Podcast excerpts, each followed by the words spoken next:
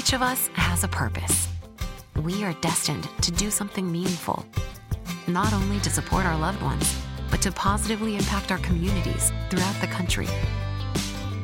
What do you think a private Christian education looks like? Grand Canyon University offers over 175 high quality online programs across nine colleges. Find your purpose at Grand Canyon University.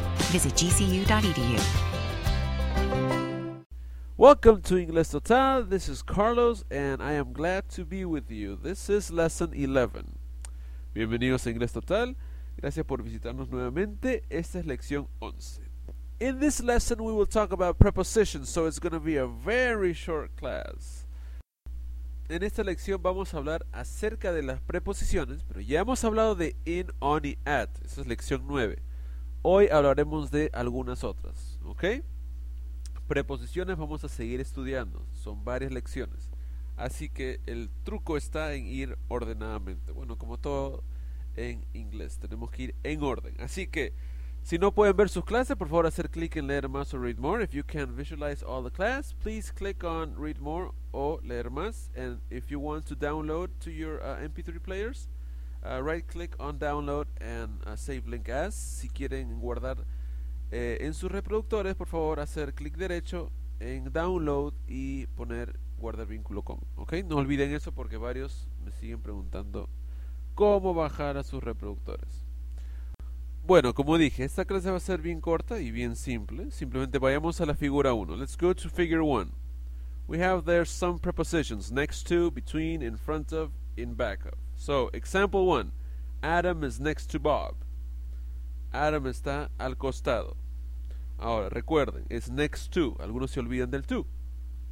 Y no es next of. ¿Ok? No traduzcan al costado de, no se pone el de of. En inglés se dice next to. Y va separado. Next one. Next example. Bob is between Don and Adam. Bob está entre Don y Adam. Next one. Don is in front of Bob and Carla. Don is in front. Está al frente de ellos. And last one, para la figura 1, la última, is Carla is behind, que es el que yo prefiero. Pero este libro dice in back of. Pero yo estoy más acostumbrado a behind. Así que recomiendo behind. Pero hay dos opciones. ¿Ok? In front of, al frente, behind, atrás. Okay, now we're going to study another way of saying um, opposite. It's called across from. Across from is opposite, opuesto. Por ejemplo, ¿no? a, veces hay este, confusiones entre in front of y across from. Un ejemplo de in front of. In front of es en la fachada a veces. Por ejemplo, I have a house, una casa. And a car is in my parking lot. Or a car is in my sidewalk carro está en la vereda. Entonces yo digo, the car is in front of the house. Okay, está en la fachada. But across from es cruzando, opuesto. Entonces, por ejemplo, sería the restaurant is across from my house. Okay, esa es la diferencia entre across from y in front. Vamos con la figura 3, figure 3 by next to. The same thing. By cuando es preposición de lugar. Ojo, estamos en preposiciones de lugar. Esto no quiere decir que by siempre es next to. No. Esto es cuando nos referimos a, a preposiciones de lugar. Cuando es eso, by es lo mismo que next to. Entonces, the man is next to the window or the man is by the window. Figure 4, under, debajo de o bajo de. The cat is under the table and the girl is under a tree. Figure 5. Above, sobre, and below, también otra forma de decir debajo o bajo de. A is above B and B is below A. Así que nota, no se olviden, siempre es on the right y siempre es on the left. Es una regla. Ok, so Vamos con la figura 6. Let's go to figure 6. Vamos a escribir todo lo que podamos. A ver. Alan is on the left. Right? And Fred is on the right. Do you see them? Alan and Fred. Beth is between Alan and Dot. ¿Ven la figura? Beth is between Alan and Dot. Beth is also in front of Dot. Okay? Al frente de no, está. mm, es que eso de al frente de no me gusta. Está frente de no, Dot. Emily, que está ahí bien metidita, is mm, between Fred and Beth. Ok. Ahora vayamos con Chris, que es el de anteojos. Chris is behind Emily, or in back of Emily. Ok. Así que ahí teníamos unos ejemplos. Figure number 7, y acá su tarea, aunque esto vamos a hacerlo juntos, no va a ser una tarea, va a ser ejercicios, perdón. No vamos a tener tarea esta vez porque la clase es muy sencilla. Es simplemente practicar y un poco de memorizar, pero las preposiciones se practican. Vamos primero en, este, a ver la 1. There's a cat, there's a table, right? Number 1. So, look at exercises, figure 7. The cat is beep, the table. A ver, ¿cuál es la respuesta? Yes. The cat is under or below the table. Let's go to number two. Now, number two is a little bit complicated. One is because we can't see it very well. Está un poquito confuso el 2 porque hay un árbol grande que está ahí, pero no está sobre. No se ve muy bien. Mi mejor opción sería, por ejemplo, sería opposite. ¿no? Pero igual, algunos podrían decir in front of. No está muy claro. Sinceramente, la mejor opción sería cerca. Y cerca de, ¿cómo se dice? No hemos estudiado, pero ya se sabe, creo. Bueno, lo enseño ahorita. Sería near.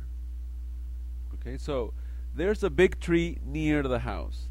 Pero dejo abierto las opciones para opposite the house or in front of the house, ¿ok? Es cuestión de interpretación y no se ve muy bien la figura. Vayamos con la 3. La 3 está clara. Number 3. The plane is flying mm, the clouds. The clouds son las nubes. So, what's the answer? The plane is flying above the clouds. Sobre.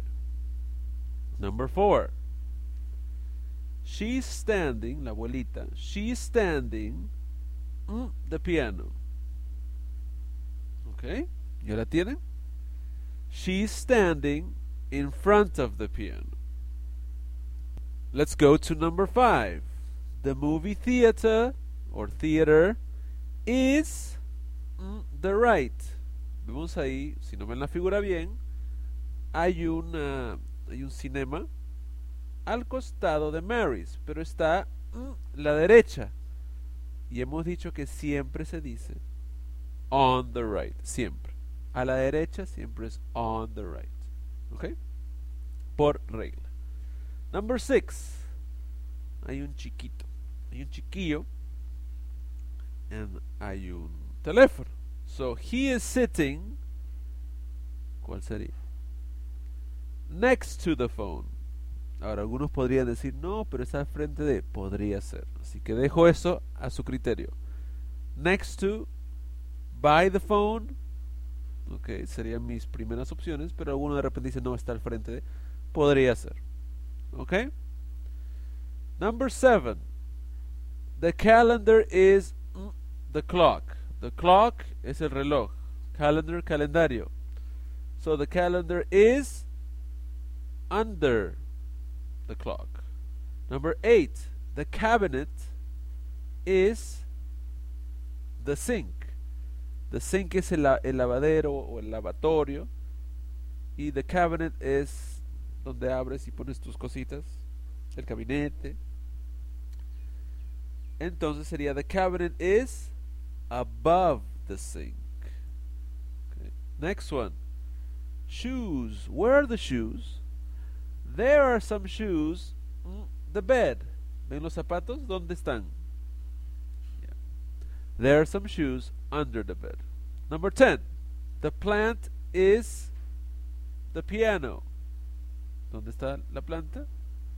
Is next to or by the piano. Cualquiera de las dos, porque next to es lo mismo que by.